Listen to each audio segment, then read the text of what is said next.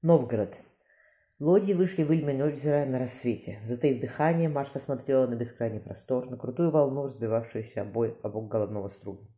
Комщики развернули паруса, караван потянулся к устью Волхова. «Сие озеро Ильмень», — сказала мать. Девочка заметила блеснувшую в темно-серых глазах слезу.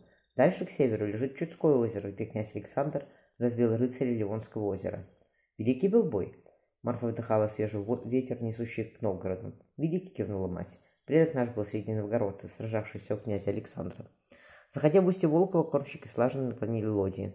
Феодосия сцепила пальцы, спрятанные в рукавах опошения. Почти пятнадцать лет прошло, как покинула она Новгород юной женой Василия Тучкова. Женщина смотрела на дальние купола церквей. И вот возвращаюсь боярне Вильяминовой с караваном лоди, с подарками отцу, с дочерью. «Волхов-то шире Москвы реки будет», — звонко сказала Марфа. Гребцы на струге рассмеялись. Бородатый кормчик, обычно угрюмо, широко улыбнулся. Права боярышня наша, даром что дитя, глаз у нее острый, и пошире волхов, и поглубже. Если хочешь, до куруля можно постоять. Присев рядом с Мар... Марфой, он хитро посмотрел на Феодосию. «Матушка, правда можно?» – просияла Марфа.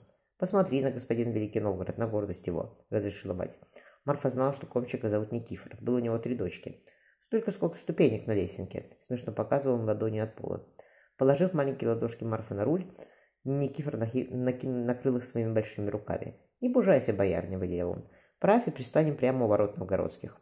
Над белокаменным городом при золотой купол Святой Софии. Стоя в подмосковной усадьбе на обрыве Воробьевых гор, глядя на Москву, Марфа чувствовала себя птицей. Здесь город поднимался перед ней, становясь все выше и величественней. «Господин Великий Новгород», — пробормотала девочка.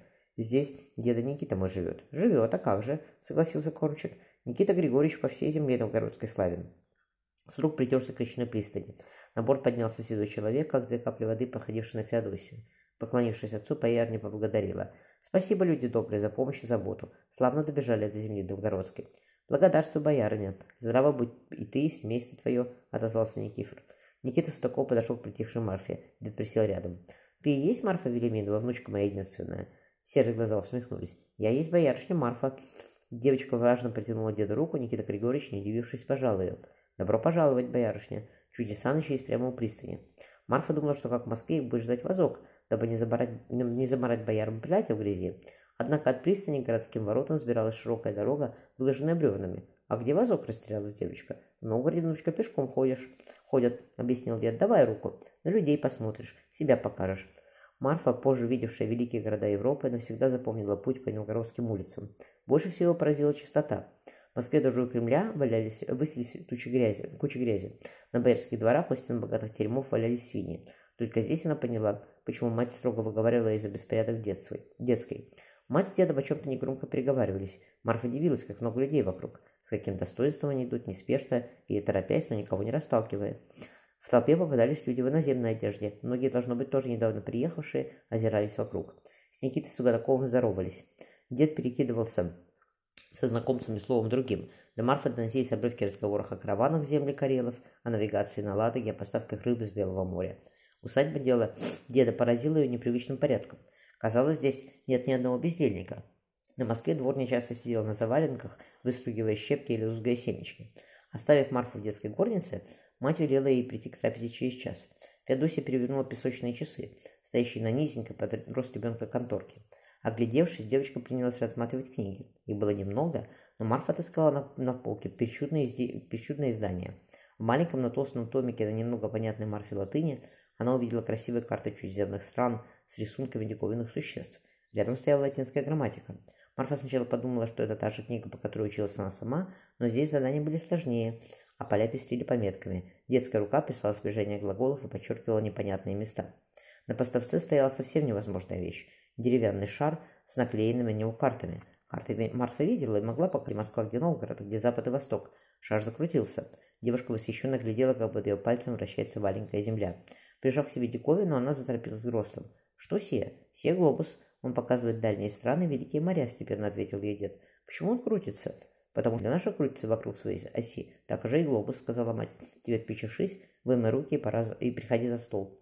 За обедом Марфа ела молча, быстро. Кормили деда просто, но очень вкусно. Свободной рукой она из-под тяжка вертела гробус, стоявший рядом на лавке. Геркулеги проводил Марфа до крыльца. Мать разговаривала ворот с женой, Гер... Гер... женой Гера Иоганна, толстой веселой фрау Матильдой. Девочка знала, что фрау Матильда ждет ребенка, и сейчас он в животе. Потом ребенок появится на свет, и она похудеет, думала девочка. Ключница Ульяна по секрету рассказала ей, что в ночь, когда Марфа появилась на свет, случилась страшная гроза. Молния ударила в мыльню, где была боя... боярня. Начался пожар, мы боялись, что конец и тебе, и бояр не пришел. Но вернулся твой батюшка и перенес матушку на руках в терем. Там ты и родилась. Марфа бегала посмотреть на след молнии. Старую мыльню сломали, на месте стояния выросла высокая трава. Только небольшой выгоревший участок напоминал о ночи ее рождения. Вот уже месяц Марфа Велиминова училась. Историю латыни преподавала мать, греческий математику дед Никита.